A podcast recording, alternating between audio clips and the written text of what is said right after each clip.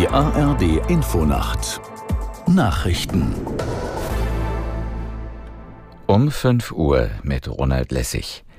Die bundesweiten Großdemonstrationen gegen Rechtsextremismus und die AfD gehen weiter. Erst gestern hatten sich mehr als 250.000 Menschen in zahlreichen Städten beteiligt. Und auch heute wollen sich wieder viele Menschen für Demokratie stark machen und protestieren. Aus der Nachrichtenredaktion Laura Janke. Eine große Kundgebung wird zum Beispiel in München erwartet. Hier rechnet die Polizei mit bis zu 25.000 Menschen. Auch in Köln dürften tausende Demonstranten zusammenkommen zum wiederholten Male.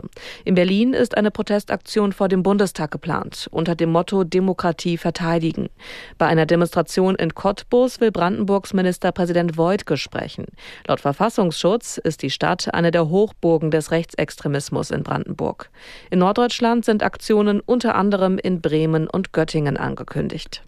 Viele Rentnerinnen und Rentner in Deutschland steht im Monat ein Nettoeinkommen von weniger als 1250 Euro zur Verfügung. Einem Medienbericht zufolge betrifft das mehr als 40 Prozent der Empfänger.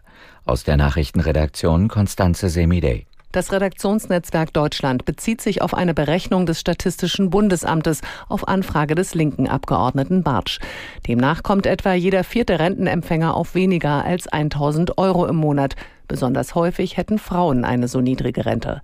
Die Rentenempfänger seien angesichts der Zahlen die Hauptverlierer der Inflation, so Bartsch. 2024 drohe ihnen das vierte Jahr in Folge mit realem Kaufkraftverlust. Als Ausgleich forderte der linken Politiker in diesem Jahr eine einmalige und zusätzliche Rentenerhöhung um 10 Prozent. SPD-Chef Klingbeil kritisiert die Pläne von Bundesfinanzminister Lindner, den steuerlichen Kinderfreibetrag anzuheben.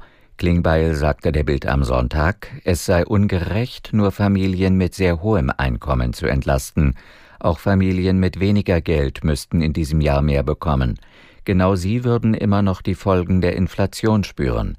Finanzminister Lindner will rückwirkend zum 1. Januar den Kinderfreibetrag anheben. Beim Kindergeld soll sich aber nichts ändern. Die Kältewelle in weiten Teilen der USA hält an. Medien berichten über viele Todesfälle. Der Sender CBS News meldet mehr als 80 Menschen, die seit der vergangenen Woche ums Leben gekommen seien. Sie seien durch Unterkühlung, umstürzende Bäume und bei wetterbedingten Verkehrsunfällen gestorben. Laut dem US-Wetterdienst ist es an diesem Wochenende teils bis zu minus 30 Grad kalt. Das waren die Nachrichten. Das Wetter in Deutschland. Am Tage viele Wolken, im Süden heiter, an den Küsten Regen bei 0 bis 8 Grad, an der Nordsee stürmisch.